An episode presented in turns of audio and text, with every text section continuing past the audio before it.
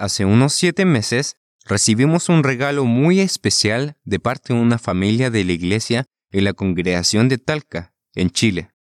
Una hermosa cachorra de tres meses, pastor alemán. De verdad parecía un peluche. Nos sentimos muy felices y agradecidos, pues hace ya algunos años que no teníamos una mascota en casa. El último había sido un pequeño perrito hace siete años atrás. El día en que la recibimos, la pequeña cachorra se despidió de sus hermanos y de sus dueños, un poco confundida de lo que estaba pasando. Aún así, se adaptó rápidamente a su nuevo hogar con nosotros. Se transformó inmediatamente en la alegría de la casa, con ganas de jugar y dormir todo el día. Después de comprarle un juguete y el alimento adecuado, llegó el momento de elegir un nombre para nuestra cachorra. Pensando en las ganas que teníamos de cuidarla bien y de que se transformara en una mascota prudente, tranquila y pacífica, se nos vino a la mente un nombre muy especial en la Biblia, que representa muy bien estas características. Abigail. No es que fuera a adoptar los atributos de este personaje simplemente por llevar su nombre, pero es una manera de brindar honor y recordar a esta mujer tan memorable. En este episodio me gustaría echar un vistazo al ejemplo de Abigail, ya que es uno de los grandes ejemplos que podemos encontrar en la Biblia de quien podemos sacar importantes lecciones asociadas a la paz. Es un ejemplo que cada vez toma más valor en un mundo actual donde las peleas y las discusiones abundan en gran manera.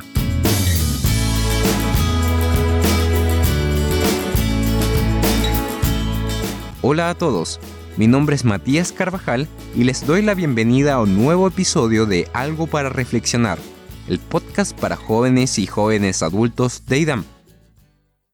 El ejemplo de esta notable mujer lo podemos encontrar en 1 Samuel 25, después de un complicado encuentro con el rey David. En el entretanto que Saúl perseguía a David, este último se fue al desierto de Param, al sur de Israel. Allí se encontró con un gran terreno y con criados que cuidaban a las ovejas y a las cabras del dueño. A estos, David y sus hombres los protegían de cualquier mal. Aquel terreno pertenecía a Nabal, esposo de Abigail, un hombre muy prepotente y malintencionado. Cuando David le envió una solicitud de ayuda para alimentar a sus hombres, Nabal lo rechazó de forma muy descortés, causando así el enojo del ungido de Dios. Unos días antes, David había perdonado la vida de Saúl por respeto al Eterno, pero en esta ocasión, quizás por la falta de alimento y la necesidad de sus hombres, se sintió ofendido y decidió tomar sus armas y a sus valientes para ir en contra de Nabal, que en lugar de agradecer a David por la protección que él brindó a sus hombres, lo ninguneó y le faltó respeto. Cuando Abigail se enteró de esta situación, rápidamente tomó alimento en gran cantidad y fue delante de David sin decirle nada a su esposo. David iba decidido a acabar con la vida de todo varón de la hacienda, hasta que se encontró con Abigail, quien le dijo, No haga caso ahora, mi señor, de este hombre perverso, de Nabal. La insensatez está con él, le dijo en 1 Samuel 25:25. Abigail se presentó prudentemente ante David, decidida a tranquilizar la situación y buscando la paz a través de una solución rápida y lógica. Luego, Abigail le convenció diciendo que si David aceptaba su propuesta, después no tendría motivo de pena ni remordimientos por haber derramado sangre sin causa. Con esto, Abigail logró hacer entrar en razón a David y en el versículo 32 y 33 leemos, y dijo David a Abigail, Bendito sea el eterno Dios de Israel, que te envió para que hoy me encontrases, y bendito sea tu razonamiento. En este pequeño relato, Dios nos entrega valiosas lecciones a través de Abigail que me gustaría que analizáramos para que nosotros aprendamos a ser pacificadores también. ¿Cómo ser pacificadores? Punto número uno. No huir del conflicto. Al enterarse del posible conflicto, Abigail pudo haber ido a esconderse y huir. Sin embargo, decidió afrontar la situación. Un pacificador no huye del conflicto, sino que lo afronta y da lo mejor de sí para encontrar una solución. Esto es especialmente difícil para mí. Me resulta bastante incómodo entrar en una situación de conflicto y en general prefiero huir de aquella pelea o discusión.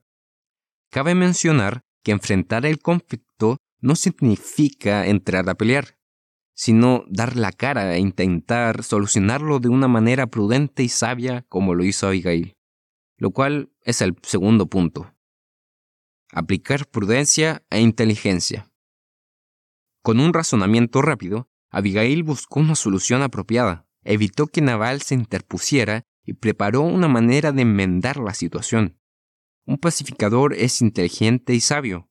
Sin embargo, hay que tener en cuenta que la sabiduría no es algo que proviene de nosotros, sino que es un don que Dios nos da cuando somos obedientes. Como dice en Proverbios 1.7, el principio de la sabiduría es el temor del Eterno. Punto número 3. Estar dispuesto a hacer un sacrificio por un bien mayor. En un principio, Abigail pudo haber pensado en dejar que David matara a su esposo y luego seducirle para casarse con él. Probablemente este habría sido el camino fácil, pero ella decidió correr el riesgo y mantener sus principios arriesgando su vida para intentar corregir el error que su esposo había cometido. Así, un pacificador corre el riesgo y realiza un sacrificio para que ambas partes salgan beneficiadas, y no solo una. Esto es honorable y noble. El sacrificarse por el bien mayor, en desmedro de lo que uno mismo sienta, esto muestra que hemos dejado de lado el egoísmo. Abigail pudo haber dicho, me esconderé y dejaré que David acabe con mi esposo, que tantos problemas me ha dado. Pero así no ocurrió. Abigail fue íntegra, respetando a su marido y estuvo dispuesta a sacrificarse por él y por sus criados. Cuarto punto. Dejarse usar por Dios. Abigail era una persona preparada, de buen entendimiento y con una mente ágil, pero por sobre todo era humilde. Y gracias a esto, Dios la usó. Primeramente Abigail entendió que Dios estaba con David y veía que éste era un hombre correcto. Y segundo, tuvo la humildad para humillarse ante él. No se postró en tierra ante David por miedo a morir, sino por sincera humildad, por un sincero deseo de hacer el bien, alcanzar una solución y dejarse usar por Dios. Si buscamos la humildad, Dios nos usará para dar paz entre los hermanos. La actitud pacificadora de Abigail y su prudencia ayudaron a un hombre de Dios a no cometer pecado. De la misma manera, si tomamos esta actitud Primeramente podremos resolver nuestros conflictos de manera sabia y prudente, pero también podríamos ayudar a nuestros amigos e incluso a nuestros padres o mayores.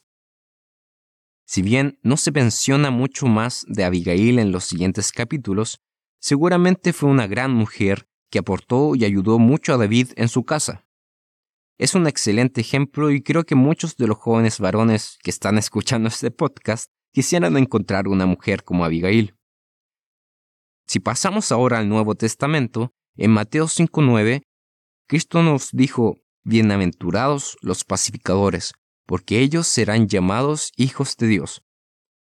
Podemos ver que ser pacificadores es una virtud con la cual no solo veremos grandes beneficios en nuestras amistades y en la vida de otras personas, sino también seremos llamados hijos de Dios y estaremos un paso más cerca del reino de Dios. Considerando entonces la importancia que Dios le da a ser pacificadores, tengamos en mente y apliquemos las lecciones que podemos aprender de Abigail en todo conflicto que pudiese aparecer en nuestras vidas. Afrontemos el problema, apliquemos prudencia e inteligencia, estemos dispuestos a sacrificar algo en pos de alcanzar la paz, y seamos humildes y dejémonos usar por Dios. Les invito a leer la historia completa para que puedan ver estos puntos de mejor manera. Finalmente, por ser un nombre un poco largo, decidimos ponerle Abby a nuestra perrita, lo cual probablemente no es una muy buena conclusión para este podcast. Aún así, es una pequeña variación de Abigail, es del mismo origen. Y efectivamente, Ha sido una mascota muy inteligente y tranquila. Nunca ha sido agresiva y genera mucha alegría en el hogar y es muy obediente.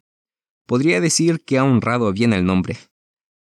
Nosotros también podemos honrarlo y seguir los pasos de esta mujer tan ejemplar si nos esforzamos por ser verdaderos pacificadores. Esto fue algo para reflexionar